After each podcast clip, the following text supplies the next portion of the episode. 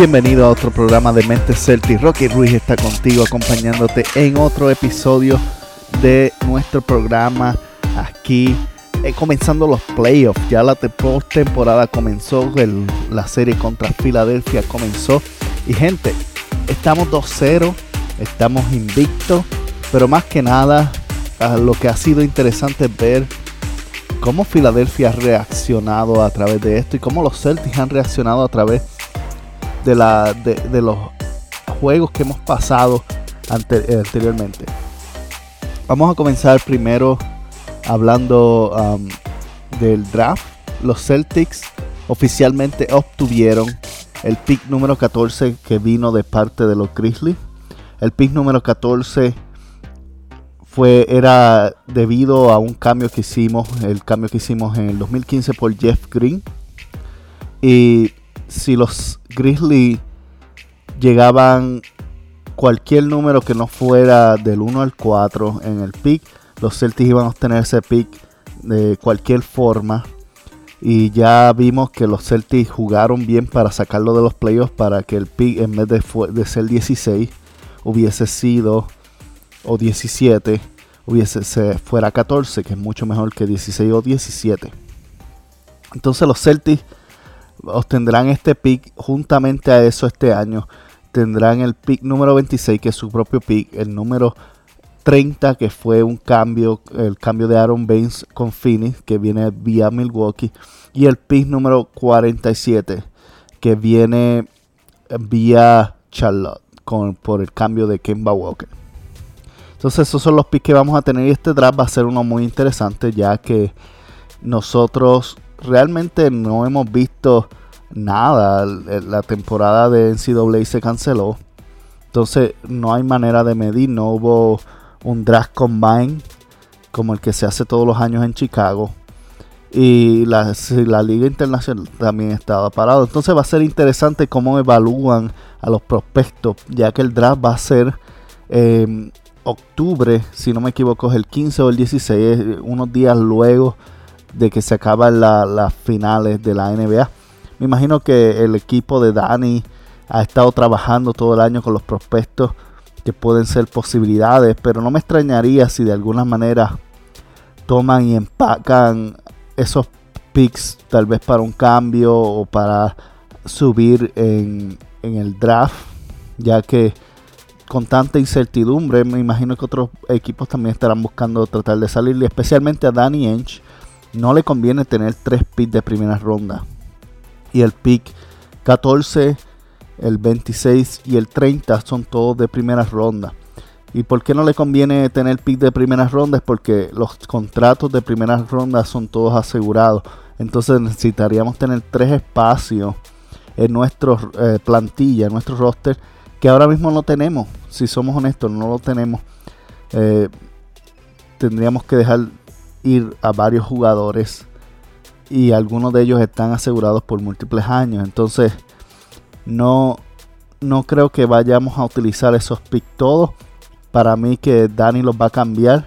Tal vez los, los últimos los cambie por pick de segunda ronda, porque los picks de segunda ronda pues son más fáciles, ya que tú le puedes dar contratos no garantizados o los puedes añadir a tu plantilla vía contrato de dos vías pero los de primera ronda tú tienes que asegurar su contrato por esa temporada. Entonces no nos conviene tener esos tres picks. Aunque el pick número 14 pudiese dar alguna sorpresa porque como digo, no sabemos realmente qué tipo de jugadores vamos a estar viendo este año. Y tú puedes coger eh, la posibilidad de que en 14 tú consigas un jugador que si hubiese habido una temporada normal en la NBA y en NCAA y internacional, pudieses estar seleccionando a alguien que pudiese haber ido en las primeras cinco posiciones, simplemente porque nadie ha tenido la oportunidad de estudiar a los jugadores realmente para saber cuáles son los picks. Entonces muchos de ellos van a, a medir según el comienzo de la serie de la NCAA, que como todos sabemos muchas cosas cambian de aquí al torneo, o tal vez prospectos que tenían viendo en la escuela superior, que realmente cuando llegan a veces de superior a la NBA no se pueden adaptar completamente. Muy pocos jugadores que brincaron de superior se adaptaron muy bien y los que se adaptaron fueron usualmente de primera ronda como Kevin Garnett y Kobe Bryant, pero más allá de jugadores como esos que son bien raros, la mayoría de los que fueron seleccionados de high school no duraron en la NBA más de tres temporadas.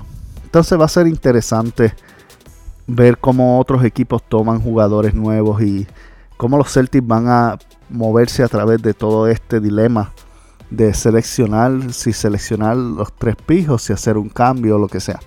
Ya vamos a estar pendientes de todo eso y cuando llegue el tiempo le vamos a dejar saber. Mientras tanto, vamos a enfocarnos en los Celtics del día de hoy, en, en los que acaban de ganar dos partidos contra Filadelfia.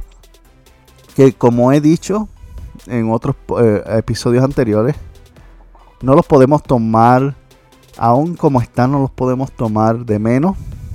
Y yo creo que los Celtics han hecho un buen trabajo en no subestimarlo. Están jugándole como si ellos estuvieran ganando, como si fuera, eh, fuera un equipo coherente, que no lo son ahora mismo. El primer partido, los, los Celtics comenzaron dominando el partido. Buen movimiento de balón. Joel Embiid ha estado entre comillas dominante y digo entre comillas porque realmente la estrategia del juego y creo que las que han estado usando es dejar que Embiid ponga todo el equipo en sus espaldas en el primer cuarto y cansarlo lo suficiente para que en el tercero y en el cuarto no sea efectivo. Y en ambos partidos yo creo que ha funcionado. Los Sixers han sido en el primer cuarto un equipo que realmente si jugaran lo mismo, el mismo estilo por tres cuartos, nos pudiesen ganar. Nos pudiesen ganar. Pero no es sostenible. Lo que ellos hacen no es sostenible. Los Celtics lo que han hecho inteligentemente es dejarlo. Dejarlos que jueguen su juego. Que se, que se esfuercen, que se maten, que se cansen. Y luego, poco a poco, vamos agotándolo, vamos agotándolo. Y cuando venimos a ver, tenemos la victoria en nuestro bolsillo. Honestamente, este yo creo que se van barridos. Nuevamente, si no los subestiman. Y como había dicho, no me sorprendería si los barrían o si se iban a siete juegos o si perdíamos. Porque esta serie es, muy impredecible. Los, los Sixers tienen el talento. Tienen el talento para tener un buen equipo. Pero todo está fuera de órbita. Todo está fuera de orden. Están, ellos básicamente son la imitación de los Celtics el año pasado con Kyrie Irving. Y Al Hofford no ha encajado bien. Algo interesante es que casi en el juego número 2, Al Hofford estuvo en la banca casi todo el tiempo. Y nosotros conocemos el juego de Al Hofford.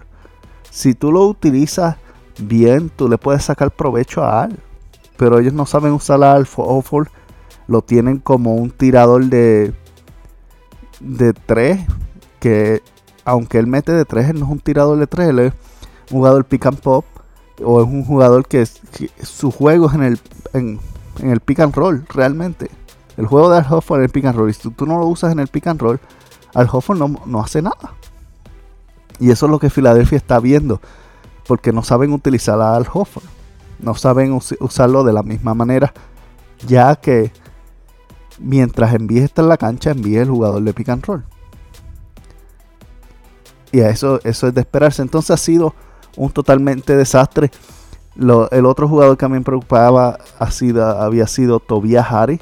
Pero por una razón u otra los Celtics han logrado contener a Tobias han logrado contener básicamente a todo el equipo. Josh Richardson ha hecho un poco, pero no lo suficiente. Y a veces tampoco ha jugado muy bien. Entonces, lo más interesante es que la banca de los Sixers, que nos dio tantos problemas en la serie regular, no ha aportado absolutamente nada. Y mientras sigan así, se van barridos, realmente se van barridos. El juego número 2 fue una indicación de que el plan está funcionando. Celtics ha venido en, el juego 1 y en el 2 con un plan bastante sólido de tratar de evitar los, los canastos en la pintura, a menos que sea yo el enví. Y en el primer cuarto de el segundo partido, los, los Philadelphia cambió un poco el estilo por un, por un momento en el cual cada vez que doblaban en beat había un jugador frente a beat de tiro de tres que se estaba quedando solo y ese la estaba metiendo. Pero después cambiaron cuando entró en Scanter, ya no necesitaban defenderlo uno a uno. Y esta es la versatilidad de Enes Canter. Yo dije, había dicho que Canter iba a estar en esta serie jugando. Porque es uno de los que puede aguantar a Embiid. No es el mejor defensor, pero puede aguantar a los golpes de Embiid uno a uno. Y eso es válido. Porque aunque Embiid eche 32 o 35, lo que sea que esté echando, 35 puntos no son suficientes para ganar un juego de NBA. Si el resto del equipo no está notando. Y esa es la estrategia que ha tomado. Me recuerda la estrategia que en el primer año, cuando jugaron en 2008, jugó Boston contra Cleveland. Ellos utilizaron esta misma estrategia. Dos River utilizó esta misma estrategia contra LeBron James. Deja que LeBron James haga sus 30 y sus 40 y vamos a enfocarnos en el resto del equipo que no hagan nada. Y como vimos esa serie, se fue. Entonces los Celtics han hecho un buen trabajo la falta de Ben Simon es bien notable. Es bien notable. Aunque Ben Simon no es un tirador de tres, el hecho de que Ben Simon es rápido cambia la forma en que defiende. El hecho de que Ben Simon es versátil en defender jugadores como Jason Taylor y Jalen Brown. Es rápido y alto. Le da una mejor ventaja en defensa. Y sin él, han perdido esa ventaja defensiva también y, no han estado defendiendo. La, defensa de los, de los Philadelphia ha sido terrible, realmente terrible. El primer juego, el primer cuarto, el juego estaba parejo o estaba, en algunos momentos Filadelfia estaba arriba y no era por la defensa que estaban teniendo, era porque los Celtics no metían un balón. El juego se mantuvo cerrado pues los Celtics no metían un balón porque los tiros que estaban teniendo eran tiros abiertos y cómodos. No estaban rotando. Es más, Kemba Walker dijo esto luego del partido número 2. En muchos, muchos años, nunca había visto tanto espacio para mí operar en la pintura. No lo están defendiendo casi. Si tuviera a Kemba, Kemba ha estado tirando solo. Lo que pasa es que todavía no ha agarrado el ritmo nuevamente. Recuerden que estuvo fuera y tomó un tiempo agarrar el ritmo. Si él y mejoró en este segundo partido, estaba tirando mejor. Pero si en el tercer partido mejora un poquito más, Kemba Walker va a destruir ese canasto porque lo están dejando tirar. En no está saliendo en el pick and roll. Eh, hablando de dejarlo tirar, Daniel Tays. Daniel Tays yo espero que esté trabajando en su tiro libre, en su tiro de tres, el día de hoy y parte del día de mañana. Porque lo están dejando totalmente solo. Él literalmente, él literalmente puede sentarse en la cancha, tomarse una margarita, una tequila o lo que sea. Y todavía no va a tener jugadores cerca que lo vayan a defender. No va a tener ninguno porque lo están dejando para que tire a propósito. Entonces, tira la bola porque cuando no tiras el balón, causas que la defensa no te respete y aumente hacia los jugadores como Jason y, y, Jalen. Y esto fue lo que nos pasó también al principio de este segundo partido. Una de las razones por las cuales eh, eh, Filadelfia se fue 14 puntos arriba comenzando la primera mitad primer, del primer cuarto. Es porque Daniel Tays no estaba tirando el balón. Tan sencillo como eso. Si Daniel Tays tira el balón, falla meta. Cuando empieza a entrar esa bola, que él, él es capaz de hacerlo, especialmente si está solo, no tienes ni que tener nervios, tírala. Tírala cómodo como si estuvieras en práctica. Y si metes dos de eso, con dos nada más, la defensa cambia completamente porque van a tener que respetar tu tiro. Y eso causa que, ganemos yo. Y yo creo que si Daniel Tays comienza, que lo más es posible que Enes Canter comience. Pero yo, si yo, si yo estoy en los zapatos de Brad le doy una oportunidad más a, Daniel Tays, que tuvo un juego terrible. Pero le doy una oportunidad más porque, aparte de eso, el resto de las cosas la hace muy bien. Como hacer las cortinas, sellar a Joel Embiid y todo eso. Daniel Tays no ha tenido un juego demasiado excelente, pero tampoco ha sido horrible. Ha sido un juego un poquito menos de los estándares que estamos acostumbrados. En el otro caso, en el primer partido perdimos a Gordon Hayward. Y muchos de ustedes ya lo saben porque hemos estado publicando mucho sobre eso. Pero um, Gordon Hayward en esta serie realmente no va a ser un factor. La serie de los Raptors lo vamos a necesitar. En la serie contra Milwaukee definitivamente lo vamos a necesitar. Y si llegamos a las finales de alguna manera contra cualquiera del oeste, vamos a necesitar a Gordon Hayward. Gordon Hayward se torció el tobillo derecho en una colisión que tuvo con Joel Embiid en el cuarto cuarto, ya acabándose casi el partido. Y va a estar fuera por aproximadamente cuatro semanas. Y cuatro semanas dicen que es optimista. Dicen que es optimista. No se sabe. Pero cuatro semanas lo pondrían si, si Toronto se traza a siete juegos. Que lo dudo. Yo creo que Toronto va a ganar en 5, al igual que Boston va a ganar en 4. Lo que quiere decir que la serie contra Toronto va a comenzar más rápido de lo que deseamos que comience.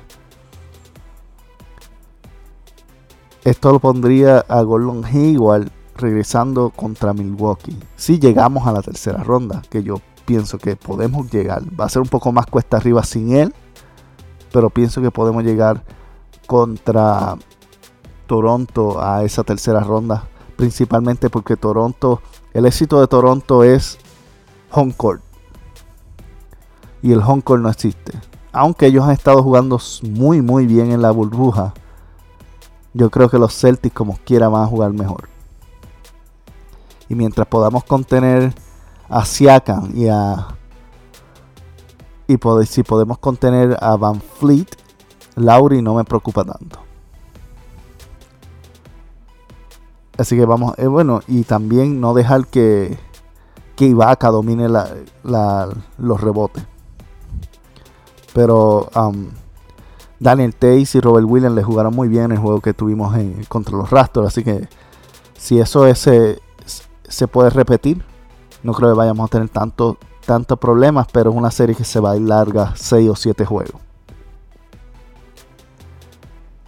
Necesitamos que Gordon Hayward esté recuperado y que no haya perdido mucho paso. Porque recuerden que cuando estás fuera un tiempo extendido, casi un mes, tienes que volver a agarrar el ritmo. Está también la, la situación que te puedes cohibir porque no quiere lastimarte nuevamente. Hay, muchos factores. Pero la pregunta de, de, muchos era: ¿qué va a hacer Brad Steven ahora que no tiene Gordon Hayward? Porque la rotación había sido cortada. Pero lo interesante fue que en una movida que ya sabíamos que iba a suceder, puso a Marcos Mar en la plantilla, dejando realmente a nadie que hemos tenido confianza de permitirle que sea parte de la, de la banca. Y en vez de seleccionar a un jugador para reemplazar a Marcos Mar en la banca, Brad Steven básicamente jugó en su segundo juego toda la plantilla, casi toda la plantilla. Vimos a Romeo Lanford en momento, vimos a Grant Williams en momento, vimos a Semi Oyele, vimos a Enes Canter, vimos a, Brad Wanamaker. Entonces los Celtics utilizaron y, fueron moviendo jugadores según.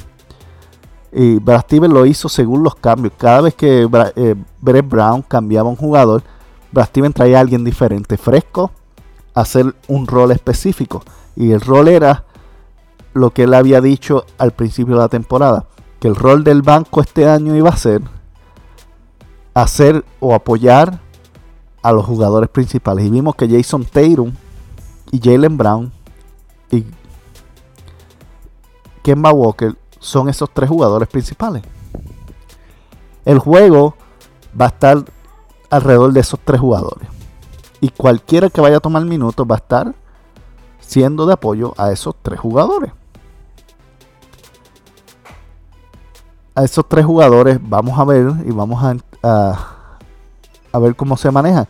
Y vimos que especialmente en esa primera mitad, 14 puntos abajo del segundo partido, Brad cambió la plantilla completa, puso cuatro jugadores del banco.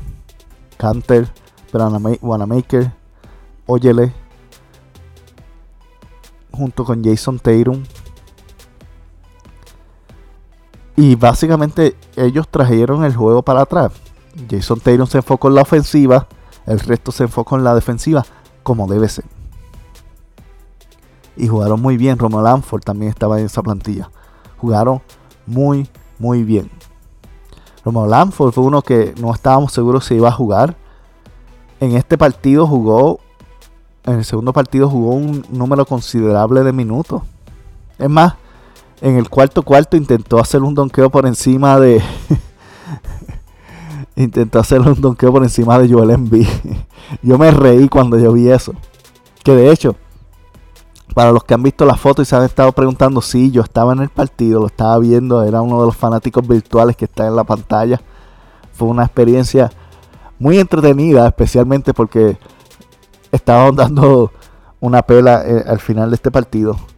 Fue, algo muy entretenido compartirlo con muchos otros fanáticos a nivel de, de los Estados Unidos y no sé, tal vez habían algunos internacionales, no sé. Pero estábamos ahí celebrando, gritando. Este, mis niños se estaban metiendo en, la transmisión. Lo, lo, pasamos muy bien. Y fue interesante, lo más, lo más interesante de, en mi opinión, fue ver lo que sucede detrás de los bastidores. Porque mientras usualmente tú estás viendo comerciales, ellos dejan la, en, esta transmisión, dejaban la cámara fijada en lo que estaba pasando en la cancha y como no hay entretenimiento porque no es la serie regular, pues los jugadores tú podías ver cómo estaban reaccionando, planificando y todo eso. Y me, me agradó, fue una buena idea, muy interesante, lo voy a si me invitan de nuevo voy a ser parte nuevamente de eso. Pero fue una experiencia muy interesante. Y vimos, eh, lo que hemos visto es el, crecimiento de ambos, de Jalen Brown y Jason Taylor a través de esta serie. Jalen Brown, quien yo sigo diciendo que ha sido el MVP de la burbuja, ha estado muy sólido, muy sólido en estos partidos. Ha estado jugando muy bien. Su en el primer partido aportó sus 29 puntos en el primer partido. En el segundo partido aportó, si no me equivoco, 19 o 20. Pero lo más que ha aportado para mí ha sido su defensa, ha sido extremadamente decente. En algunos momentos a veces rota un poquito lento. Pero fuera de todo su defensa ha sido muy buena ha sido muy buena ahí. También sus highlights. Donkeo, eh, el, el 360 que se tiró eh, en ese segundo partido. Ha sido, ha sido espectacular. Jason Tatum ni se diga. Jason Tatum, la defensa de Jason Tatum ha sido lo más brillante de esta postemporada. Tuvo cuatro bloqueos en el primer partido. En el segundo tuvo unos cuantos robos de balón buena, buen posicionamiento y sobre todo 30 puntos sobre 30 puntos por partido. La primera vez que un jugador celta desde Larry Bird ha tenido partidos back to back, partidos consecutivos en los cuales ha tenido más de 30 puntos. La primera vez que un el jugador más joven, 22 años, termina en un juego de playoff con 30 y, ¿cuántos fueron? 33 creo que tuvo en este partido, 5 rebotes y 5 asistencias. Probablemente Luca lo va a pasar claro. Pero un jugador celta al menos que lo haya hecho. La primera vez que un jugador ha tenido 30-30 back to back contra Filadelfia. Desde el 83. Laribel nuevamente la última persona en hacerlo. Y, si, yo creo que Jason Taylor ha, ha, cargado el espíritu de Larry. Porque en el juego número 2, cuando llegó al estadio, tenía unos cortos de Celtic que tenía, no sé cuántos vieron la foto los Celtics publicaron fotos de los jugadores como siempre hacen, llegando al partido. Y una de las cosas que a mí me llamó la atención es que el pantalón de Jason tenía un Big Bear de eh, Sesame Street o Plaza Sésamo, creo que es que se dicen, eh, lo llaman en español. El pájaro grande. Y el pájaro grande en el diseño tenía el número 33, que todos sabemos que es el número de Larry, Larry Bear, Big Bear. Entonces, Jason estaba cargando el espíritu de Bear en estos juegos. Y si sigue así, que cargue también los campeonatos de Bear. Los recibimos, son buenos. Nos hace falta. Mientras tanto, nos preparamos para el partido número 3. Cosas que debemos mejorar. Yo creo que algo que debemos de mejorar es el movimiento de balón. En mi opinión, ha estado un poquito menos existente que lo que vimos en la burbuja. Parte tiene que ver con Gordon Hayward no manejando el balón. Pero aún con el partido que tuvimos a Hayward, el balón no se estaba moviendo muy bien. Entonces yo creo que podemos mejorar mucho en el movimiento de balón y en las asistencias debemos aumentar un poquito más. Pero mientras, dentro de todo, el juego ha sido bueno. Ha sido muy bien. Ya nos enfrentaremos el día viernes con el, partido número 3. Y vamos a ver. Vamos a ver qué ajuste hacen los, los Para mí este es el juego que los Sixers van a tratar de dejarlo todo. Y si no ganan este partido, van a venir bien desmotivados en el, en el cuarto. Y se van para su casita. Recuerda que te puedes suscribir si no has suscrito al podcast. Síguenos en nuestra página Mente Celtic. Síguenos en nuestro grupo Mente Boston Celtics. Y como siempre, van el 18. Aquí vamos por ti. Hasta luego. Si te gustó este programa, recuerda que te puedes suscribir donde quiera que lo descargaste o donde quiera que lo escuchaste en FM, tu plataforma de podcast favorita. Y también recuerda suscribirte a nuestro Facebook, seguirnos en Mentes Celtic con Rocky Ruiz o a través de nuestro grupo Mentes Boston Celtic. Te esperamos en el próximo episodio y compártelo con alguien más.